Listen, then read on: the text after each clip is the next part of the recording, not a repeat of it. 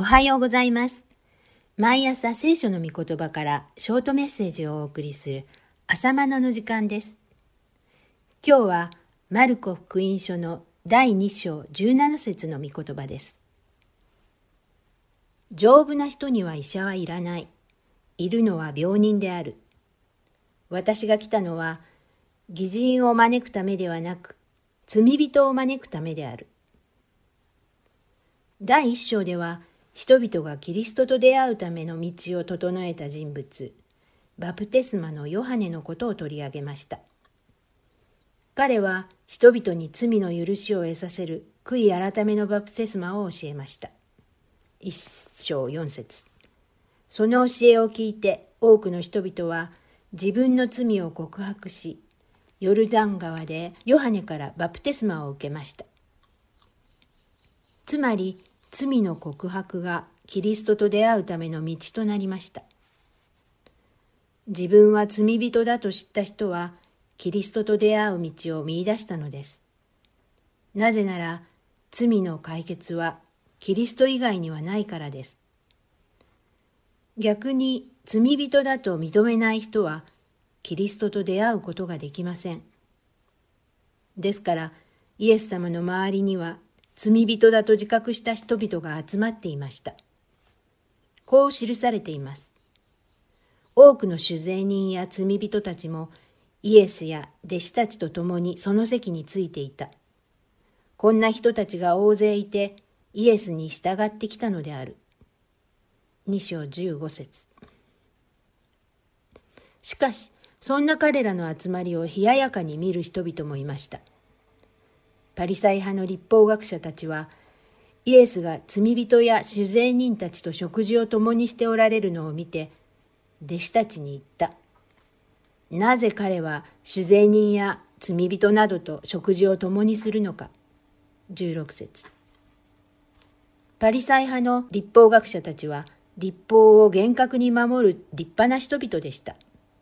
でも問題がありました。立派だから問題がないのではありません。自分は立派にやっているから何の問題もないと思い込んでいることが問題です。だからパリサイ派の立法学者たちはイエス様を目の前にしながらキリストと出会うことができませんでした。現代にもこのような人々が大勢います。聖書を読んでイエスのことを知っていますが、キリストと出会っていない人々がいます。また、イエスを信じていなくても自分は立派にやれるからと考えて、キリストと出会おうともしない人々がいます。自分が永遠の滅びに至る罪人という病気にかかっていると知った人は幸いです。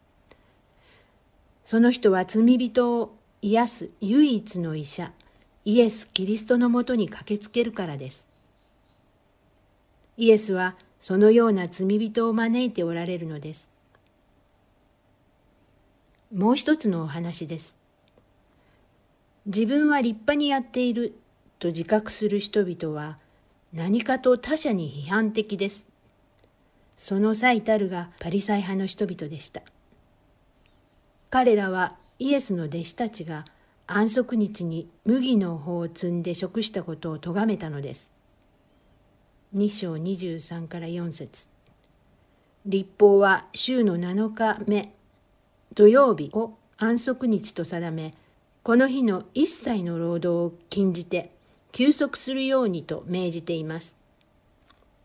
そこで立法学者は歩く距離運ぶ荷物の重量記録する文字数等々労働を事細かく定義して安息日を厳守しました。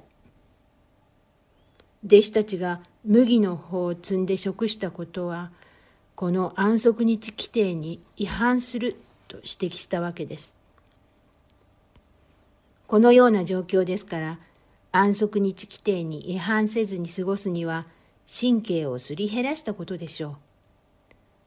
皮肉なことに休みなさいと言われているのに気の休まらない安息日です。パリサイ人の指摘に対してイエスは王ダビデと祭司アヒメレクとの事例を挙げてお答えになりました。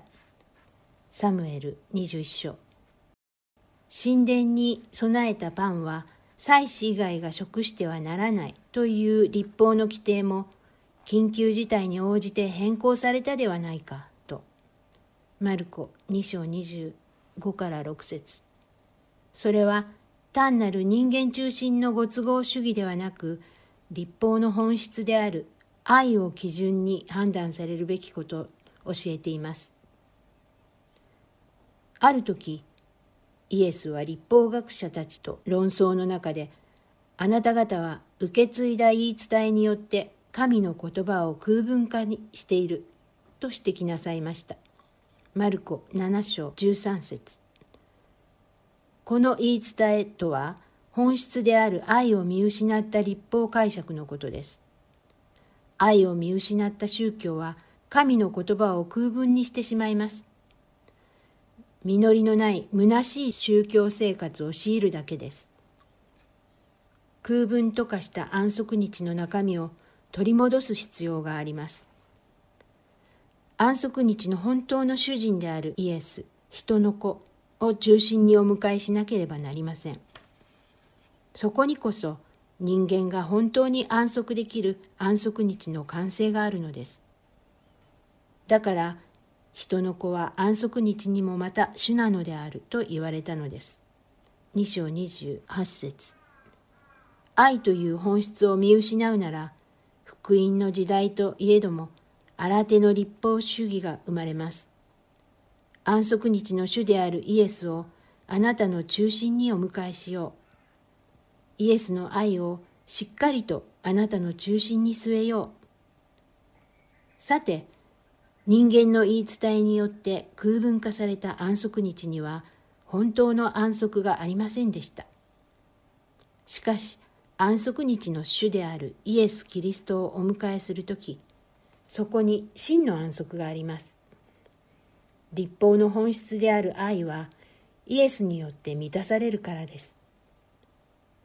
アルパヨの子レビの家に設けられた食卓には大勢の罪人や酒税人たちが集まっており彼らはその食卓の中心にイエスをお迎えしていました15節そこにこそ立法では成し得なかった真の安息がありました。なぜならそこには神の愛が満ちているからです。神の恵みが満ちているからです。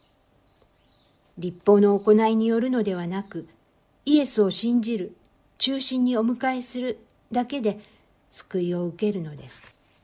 この信仰による恵みを知る以前は何とか良い行いをして立派な人格者になって神に認めてもらおうと躍起でしたそこには安息がありませんでしたしかしイエスの中で安息があります肉なる仕事を休んで何もしないでいられる世界です私たちの住む世界は絶えず努力を要求します。まさに現代版立法主義の世界です。しかし、その頑張りを休んで、信じるだけで義としていただける安息があるからこそ、現世で生きる勇気を得るのです。